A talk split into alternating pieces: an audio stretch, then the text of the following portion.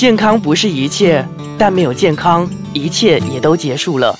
把健康的身体留给自己，才是人生最大的财富。健康其实很简单。他是伟翔，他是裴师。OK，那这个礼拜呢，我们要聊的就是诶比较严肃一点的话题，因为这个病呢，其实诶也是越来越年轻化，而且要医治这个病，其实一点都不容易。嗯，其实是还没有的医治哦，他没有的医治，它只能让你继续把你的命再吊着。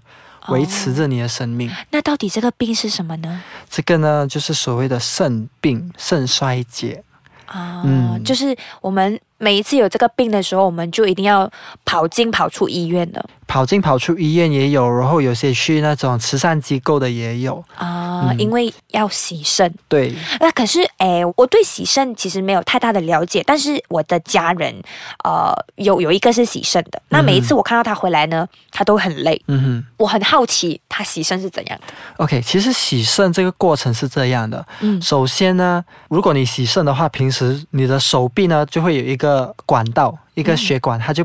把你插进去，放在那边，然后装了你的那个，把你的血管装好了，然后让你容易拿那个血出来。然后当你洗肾的时候呢，它就会从那个管道那边把那个血抽出来，然后在抽着的时候呢，它就会走过一个过滤器，然后当它走过那个过滤器的时候，那个毒素呢就会被那个过滤器给过滤掉，然后再把那个血走回去你身体里面。觉得累吗？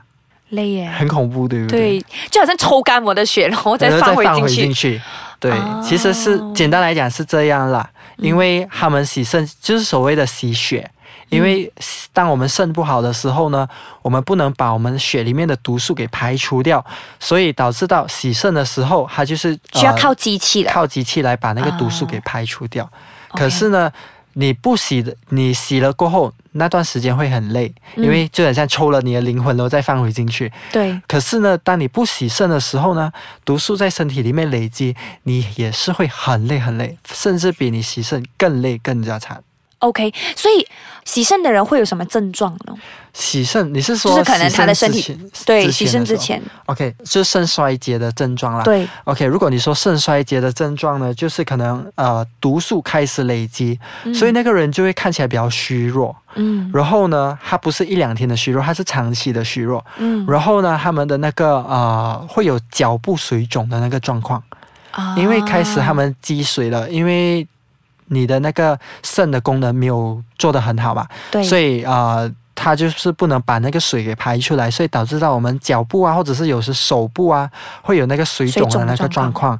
然后还有就是你排尿会排的不顺，可能有些很严重的。其实你知道吗？洗肾的人其实是很少小便的，因为洗肾的人他们的那个肾已经是不好了，所以他们不能排尿。所以其实洗肾的人。呃，他们是靠那个机器来把他们的那个多余的水分、多余的毒素给排出来。所以洗肾基本上就是在吊着他们的性命，就对。对，然后洗肾一个很不好就是，你的肾坏了，你就除非你能够换肾，不然的话呢，你就不能够让你的肾恢复回以前的那个功用。所以基本上，哎，洗肾的人是不是什么都不能吃？其实洗肾的人不是什么都不能吃，反而我们会建议你吃比较多。因为呢，当你洗肾，像当我说刚才讲的洗肾，像抽干了你的血肉再放回进去嘛，对，很累诶，那个过程很累，所以我们会比较，其实会更加建议你吃。你吃的健康的话，你什么都吃，嗯。就是啊，你吃方面你要反而会比较建议你吃比较多，还有吃比较高卡路里的食物，因为其实当我们洗肾的时候，我们会很容易越来越瘦，然后反而当你越来越瘦的时候，你能够对抗那个身体的呃，就对抗那个降低了，对身体的那个免疫力啊，然后还有因为你一直洗肾，你越来越瘦，你越来越瘦的时候，你的肌肉啊那种就会越来越弱，反而会导致到你。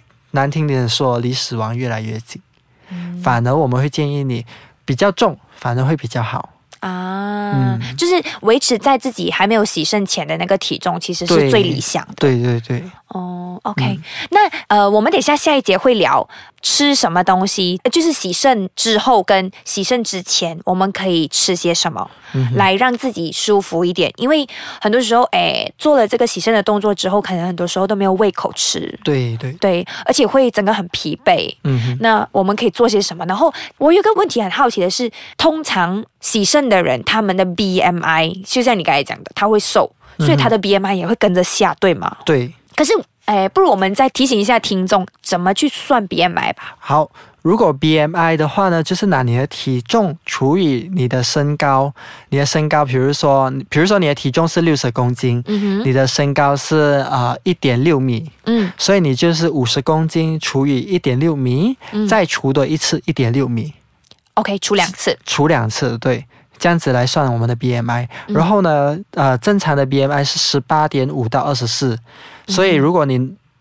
呃，洗肾的时候，或者是你身体状况的话，嗯，会比较建议你维持在这个呃范围里面，十八到二十四。对，可是呢，洗肾我有一样东西是要呃声明的，就是因为呃像刚才我讲嘛，水肿，对，所以我们人体里面会藏有一些水分，嗯，所以当水分很多的时候，我们体重会增加。可是其实那个并不是你身体里面的重量，而是水来的。啊，所以是不好的迹象。没有，就是说呢，如果你要算你的 BMI 的话呢，比较建议你洗完肾过后才算，才算。那个时候你的身体里面的水分就是最少的，那时候算 BMI 是最准的。OK，嗯，好，那我们先休息一下，等一下再回来跟大家讲说，诶，如果你家里有洗肾的人，或者是你自己本身是一个洗肾的人，那你可以吃些什么？可以，没问题。健康其实很简单，说到很严肃的话题。真的，听到喜肾，其实诶，我自己本身是蛮心痛的，因为家里有一个喜肾的人，嗯哼，然后他当初也是因为喜肾然后离开的，所以我很好奇说，诶，如果喜肾的话，呃，可以吃些什么呢？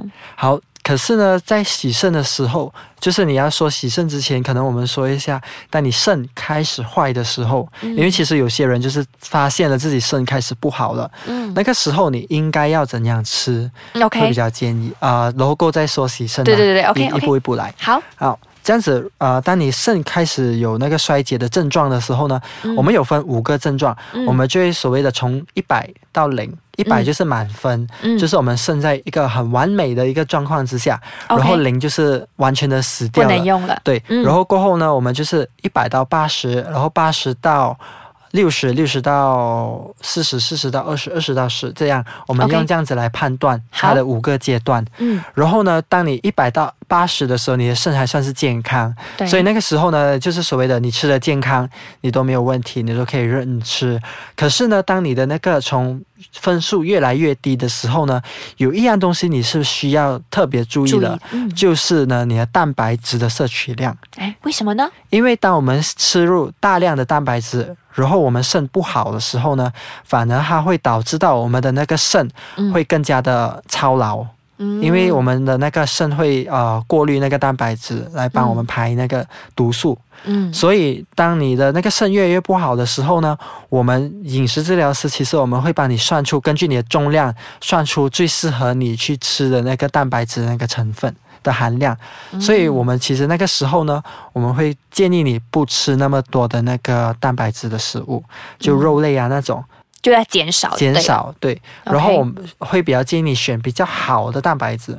嗯啊，就是好的，就是你吃蛋白质，你不能吃过多。嗯，可是呢，你要选好的，就比如说鱼肉、嗯，鸡肉这种，它们含有的那个蛋白质比较完整的，嗯，对我们身体比较有益的蛋白质，我们会比较建议吃多一点。嗯，可是呢，如果你是说那种坚果类啊，或者是我们饭里面的蛋白质，我们不建议你吃多，吃太多。这个是当我们发现我们的肾开始不能不是很好的时候，哦，可是还没到洗肾。OK，就是如果你不是很好的时候呢，医生其实大部分都会建议你去见一个饮食治疗师，然后过后饮食治疗师就会根据你的体重来算你可以吃多少的蛋白质，然后从那多少蛋白质，他就会帮你再分配拿多少八仙。我们建议平时是五十八仙，那五十八仙就是我们所谓的完整的蛋白质，剩下五十八仙就是其他的蛋白质。这样，可是如果你要我一个很详细的跟你讲的话呢，是很复杂，要花上一个小时以上的。对，所以如果你们要。知道的话，可以去去找伟翔的 Facebook。OK。那诶，除了呃，那刚刚讲了呃。开始有一点点症状的时候，我们可以减少蛋白质。那当我们发现，诶，我们的肾真的是没有办法做工的时候呢？当我们发现要洗肾要洗肾的时候呢，那个时候呢就是相反，我们反而会建议你吃很多比较大量的蛋白质。哦。啊，就可能可能你洗肾之前的时候呢，我们可能只建议你吃，比如说一份肉或者是两份肉一天，过后呢，我们建议你吃到三到四份的肉，会建议你吃更多蛋白质，因为呢，啊。我们身体，当我们经过那那个血经过那个机器的时候，我们会有许多的蛋白质流失，然后就会导致到我们的那个蛋白质会很越来越少，身体里面蛋白质很快的流失很快，所以我们那时候我们反而建议你吃更多更多的蛋白质，嗯，就是你能够吃的话呢，我们比较建议你吃全谷类的食物，嗯，然后还有就是很多很多的肉，很多很多的肉来给我们能量，来给我们的那个。避免我们的肌肉收缩，然后让我们维持我们的体重啊。对，OK。那其实洗肾哦，诶，大概是一个礼拜要洗多少次？其实呃，正常来说洗肾，因为如果你是出去那种呃医院或者是慈善机构的话呢，嗯，平时都是一个星期三次。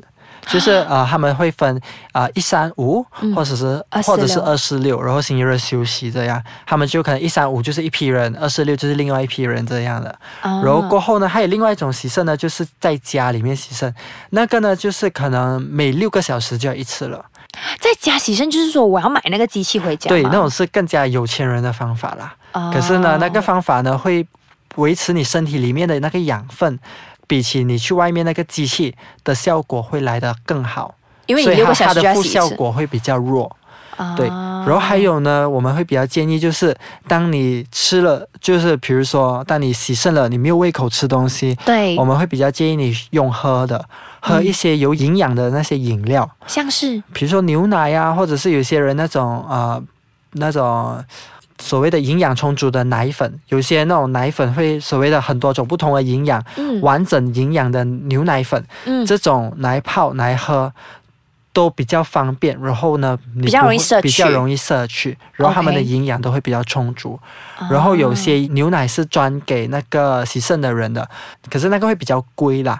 嗯啊，所以我们讲洗肾是富贵病。对，其实是富贵病，因为如果没有什么钱的话，最好不要患上这个病啦，真的。因为洗肾一次很很多钱，对吗？对，还有一个最后一个方法就是所谓的换肾。